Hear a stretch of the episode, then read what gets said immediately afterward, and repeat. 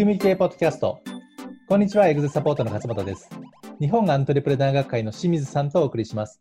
本日のテーマは、コアバリューを共有させるための人事制度とはについてお話をしていきます。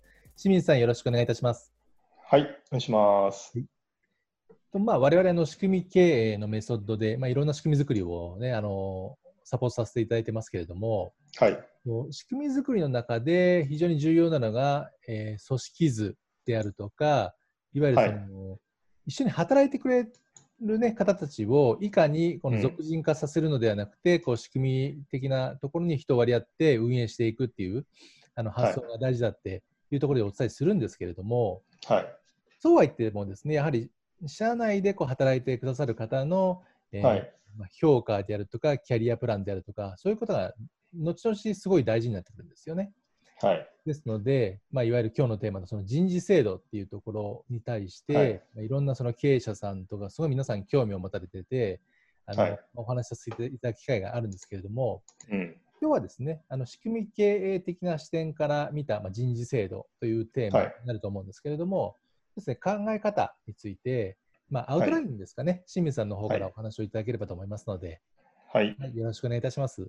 はい、お願いします。はい人事制度って結構、あの、多くのお客さんから問い合わせ来るやつで、はい。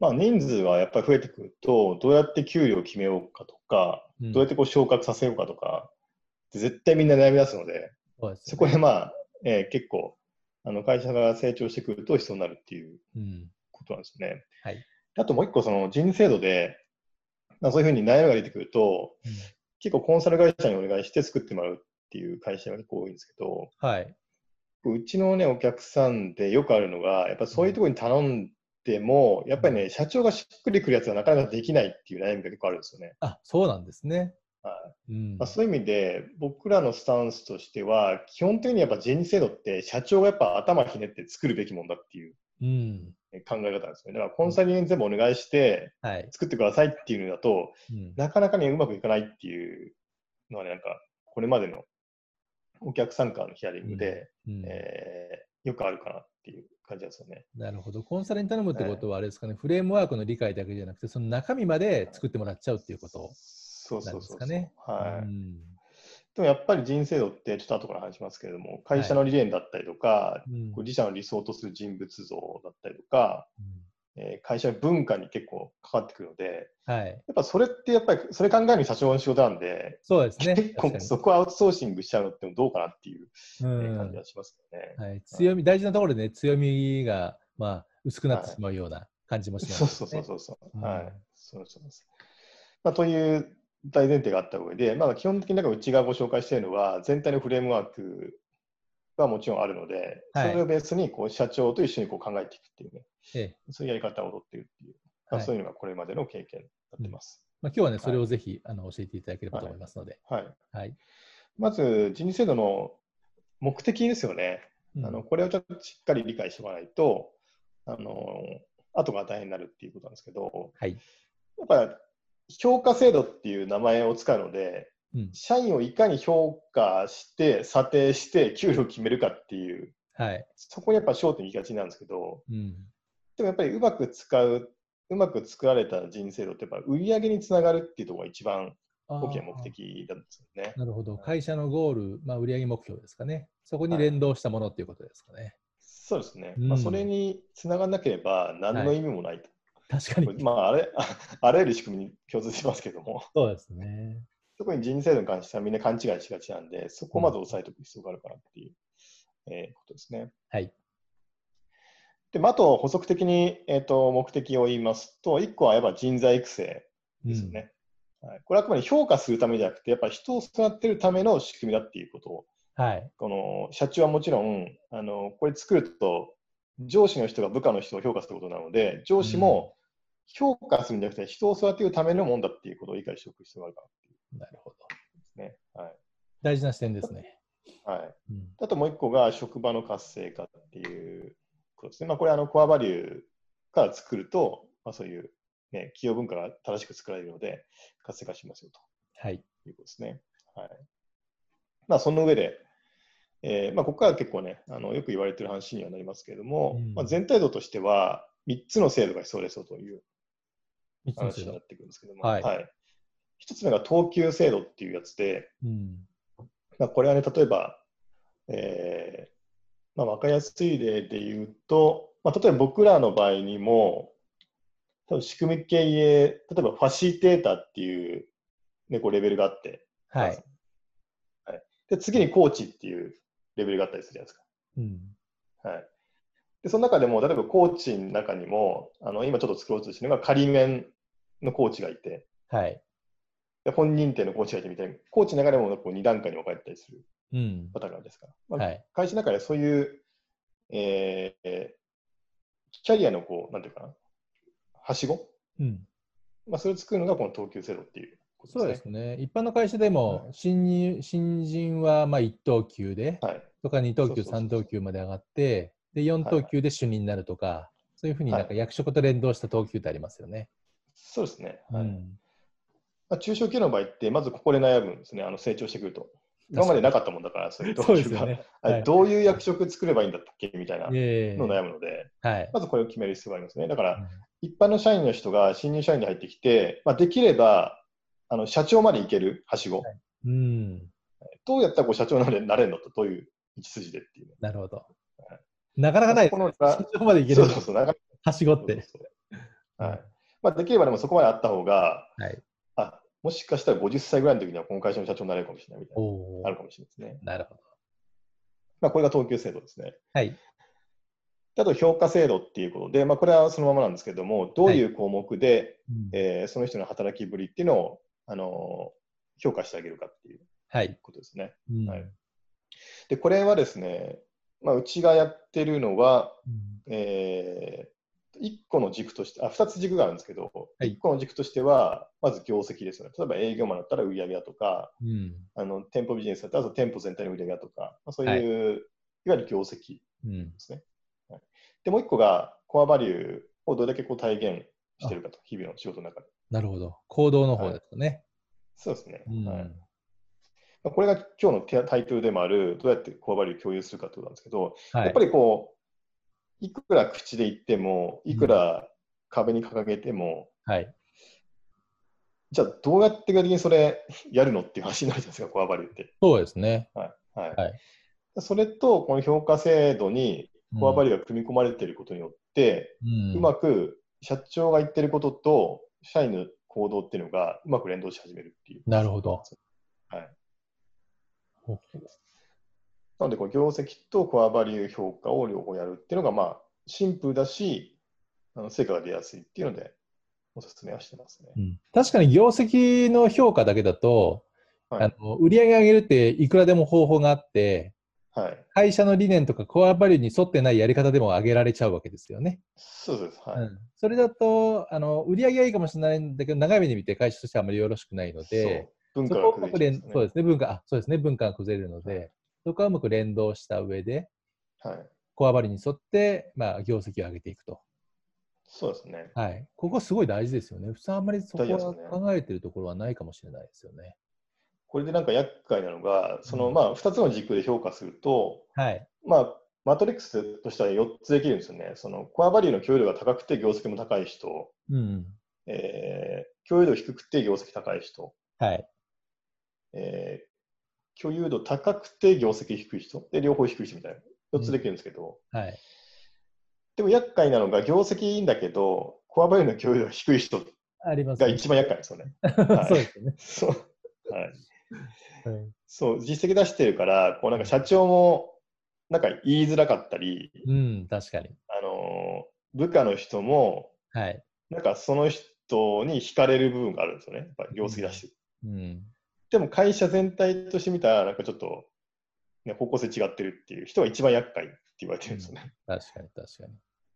まあそ、そこの人をね、どうするかっていうのは、まあ、ちょっと別途あるんですけど。そうですね。そこはでも経営者の、はいまあ、いわゆる設計の段階で、はい、その売上業績を上げるコアバリに沿った行動、はい、そこをうまく定義できれば、はい、その行動をすればそれほど業績が上がるというふうに連動自動自動的に、ね、こう連動していけばいいと思うので、そこをいかに見つけるかじゃないですかね。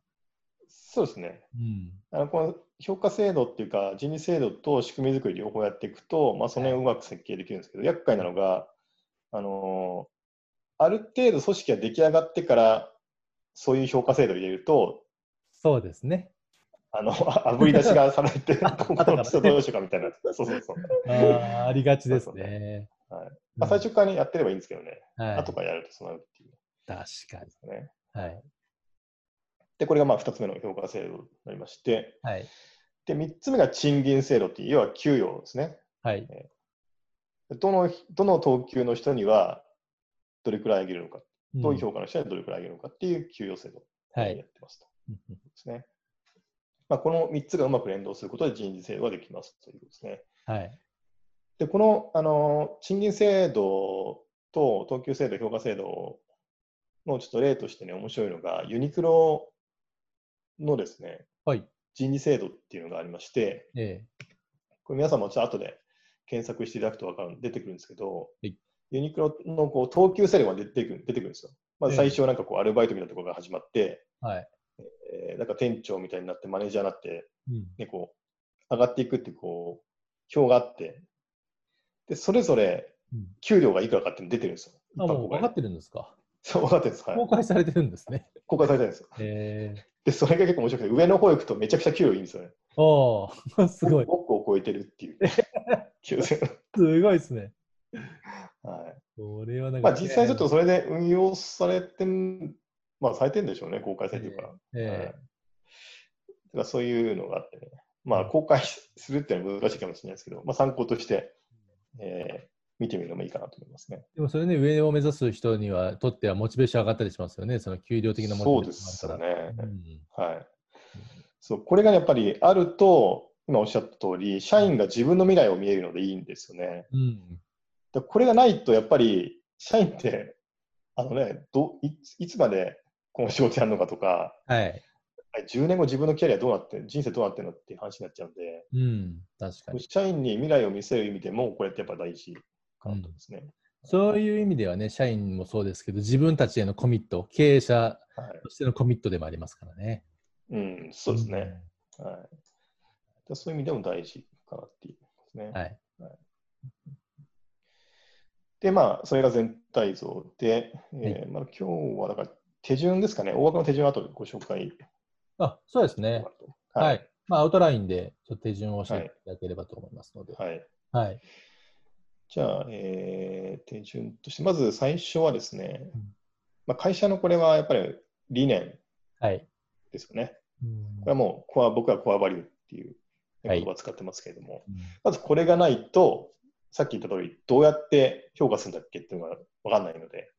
そうですね、評価軸にもなりますもんね。はい、はい、まずこれが決まった上で、次にその人事戦略っていうんですけれども、はい、まあ、自社のやっぱ理想とする社員像とかを決めるとですね。あなるほど。これもあれですね、はい、あの仕組み経営でいうところの組織戦略の中に入る。そうですね。はい。組織戦略もそうですね。はい。はい、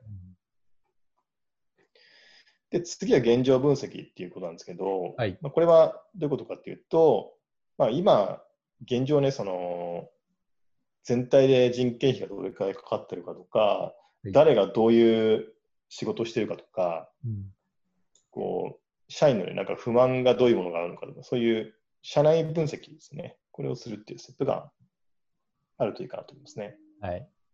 はい。で、その上で概要設計なんですけども、まあ、これはさっき言った3つのあの制度があったと思うんですけども、はい、等級制度、えー、評価制度、賃金制度、まあ、これのドラフトを作るっていう感じですね。なるほど。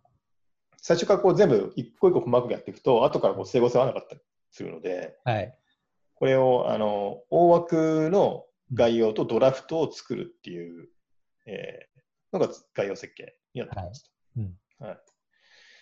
で、そういう大体なんかこう全体のあの方向性が見えてきたら、次は詳細設計ということで、じゃあ具体的に、あの、ね、さっきの3つのやつを具体的に決めていくと、運用できるように。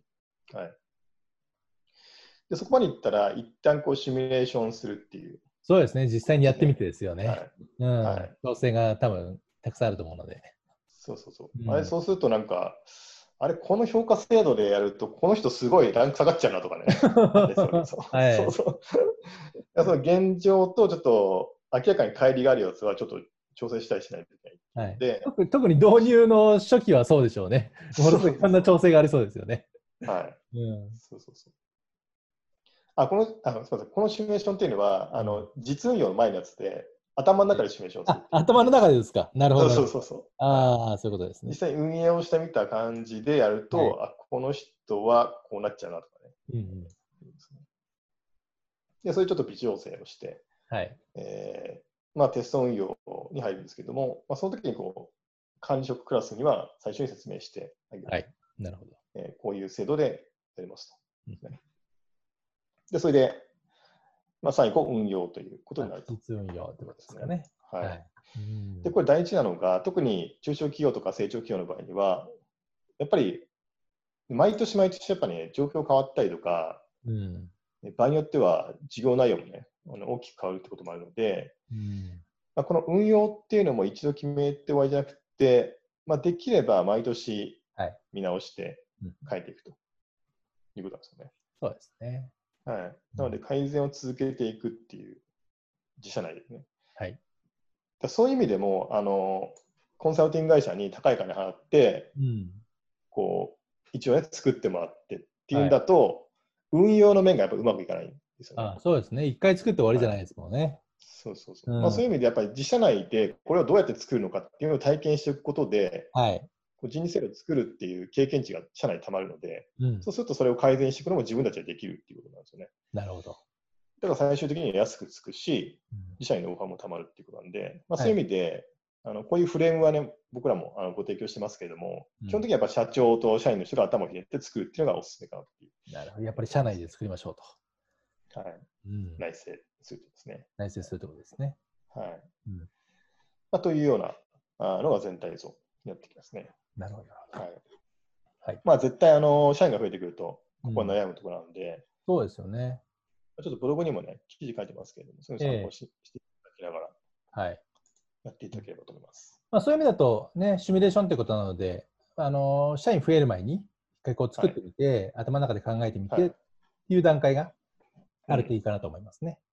うん、そうですね。はい。はい、あとその、これ1個ね、やっぱり作っておくといいのが、はい、まだ小さい会社でも採用にすごい役立つんですよね。うん、あのうちはこういう評価制度、人事制度あって、あなたは国交だけど今、将来的にここまで行きますと。はい。っていうのにこう理想のキャリアですね。5年後こうなる、10年後こうなるっていうのが見せられるので、非常に採用に役立つっていうのがあると思います。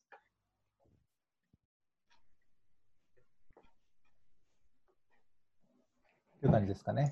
はい。はい。ありがとうございます。まあね、やっぱり社内で社長があのしっかり考えて、まあ、そうすることによって、今日のテーマであるコアバリューを社内に共有できるような、まあ、人事制度であるし、まあ、運用ができるようになっていくと。まあ、いきなりではね、無理かもしれないですけれども、もう徐々にですね、こう自分の頭、自分たちの頭で考えて運用を改善していくという形でやるという形ですね。はい。ありがとうございました。はい。はい、それでは、仕組み系ポッドキャスト。コアバリューを共有させるための人事制度とはをお送りしました。また来週お会いしましょう。ありがとうございました。ありがとうございました。